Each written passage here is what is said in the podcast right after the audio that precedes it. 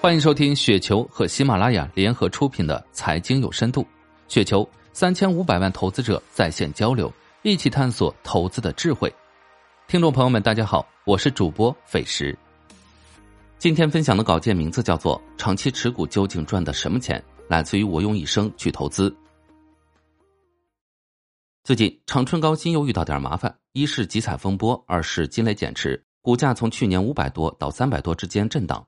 很多人痛苦不堪，所以想写篇文，把长期持股遇到震荡如何赚到钱，你应该赚的是什么钱，告诉大家。这个市场大多数人看完上一段，肯定会选择所谓的高抛低吸，美其名曰波段操作或趋势投资。其实这些人骨子里是要赚股价波动的钱。从马后炮的角度看，的确这样利润最大化。但回到现实中，你如何判断何为高，何为低呢？市场如果抛开公司业绩，单纯看股价是没有参照物的。否则就不会是少数人才能赚到钱了。每个人都可以自测下，看看成绩，找个任意个股 K 线遮住后面，测试几段，看你能对几回。即使运气好十次能对九次，但最后一次错了，你还是赚不到钱。短线交易显然是行不通的。那我们应该如何赚钱呢？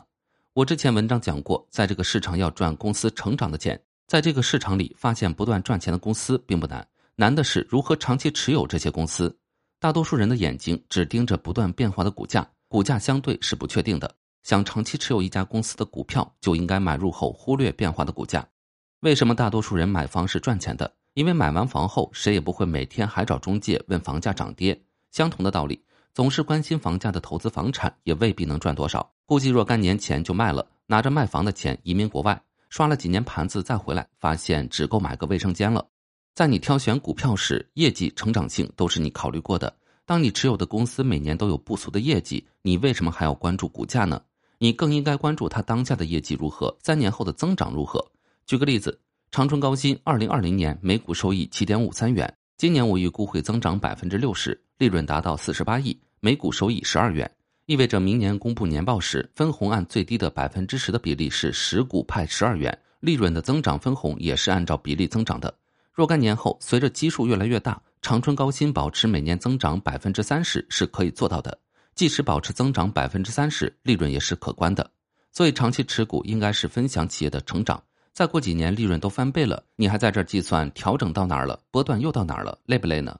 过几年回过头再看当时三四百的价格，自己都会觉得可笑。还有人家减不减持，关你屁事！你要知道，一个有才华的人是需要伯乐的。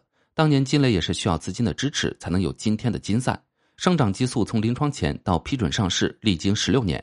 当年金雷只是怀揣个梦想，能拿出真金白银的，并且完全信任放权，不干涉金赛的只有长春高新。金磊当时找资金，估计也是历经周折。其实除了资金，还有政府的大力支持，可以说没有长春高新就没有现在的金赛。所以金博士非常感激长春高新。试想，任何人要是有这样的经历，遇到这么好的管理层，还有什么不知足的呢？那些议论金磊要单干、跟管理层不合的人，要不就是不知道金赛的创业史，要不就是别有用心骗取代谢的筹码。当然，还有一部分人长期持股也赚不到太多钱，是因为他们所选的公司只能做到盈利，不能做到每年的增长。我们自己做买卖开公司，每年能稳定盈利就非常不错了。但在资本市场讲的是估值，看的是预期，所以要选择世界上仅有的极品公司，持有他们，跟这些顶级精英一起成长，可好？以上就是今天的全部内容，感谢您的收听。